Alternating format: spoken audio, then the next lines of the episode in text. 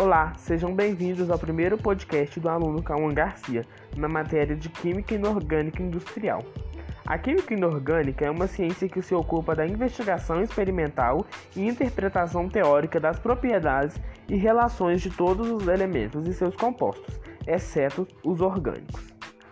Os compostos inorgânicos variam dos sólidos iônicos, que podem ser descritos pelas aplicações simples da eletrostática clássica os compostos covalentes e aos metais, que são bem mais descritos pelos modelos que têm sua origem na mecânica quântica. Para a racionalização e a interpretação das maiorias propriedades inorgânicas, usamos modelos qualitativos baseados na mecânica quântica, como as propriedades dos orbitais atômicos e seus usos para formar as órbitas mo moleculares. As reações fundamentais ajudam a sintetizar a química inorgânica a reações de ácidos e bases, resultantes da transferência de um próton e compartilhamento de pares de elétrons, e aquela que ocorre pela oxidação e pela redução. Os complexos metálicos, no quais um, um único átomo central metálico ou íon está rodeado por vários átomos ou íons, têm um papel importante na química inorgânica, especialmente para os elementos do bloco D, um dos objetivos é discutir os aspectos relevantes da química inorgânica, referente às propriedades e aplicações, e obtendo dos principais compostos inorgânicos.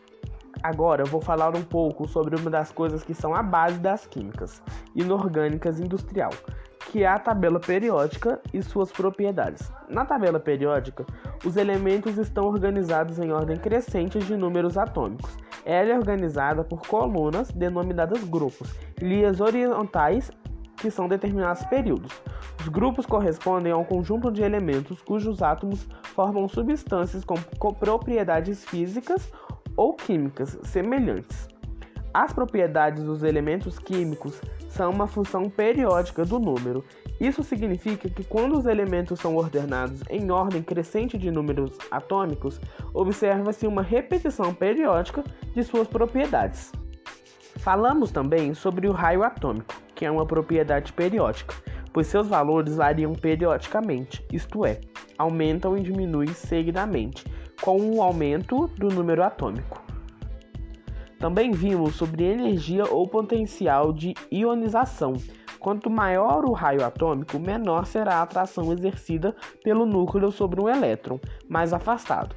Portanto, menor será a energia necessária para remover esse elétron.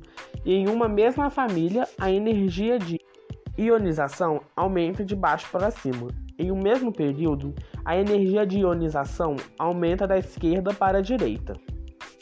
Vimos também sobre eletroafinidade ou afinidade eletrônica. Chama-se eletroafinidade ou afinidade eletrônica a energia liberada quando um elétron é adicionado a um átomo neutro da substância no estado gasoso. Essa energia é expressa em geral em elétron-volt, EV, e mede a intensidade com que o átomo segura esse elétron adicional. Uma das coisas que também vimos é a eletronegatividade, que é a capacidade que um átomo tem de atrair para si o par eletrônico que ele compartilha com outro átomo em uma ligação covalente. Essas forças de atração têm relação com o raio atômico. Quanto menor o tamanho do átomo, maior será a força de atração, pois há distância no núcleo.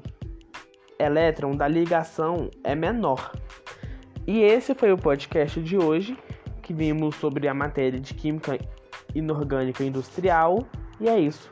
Fiquem com Deus e até o próximo. Tchau!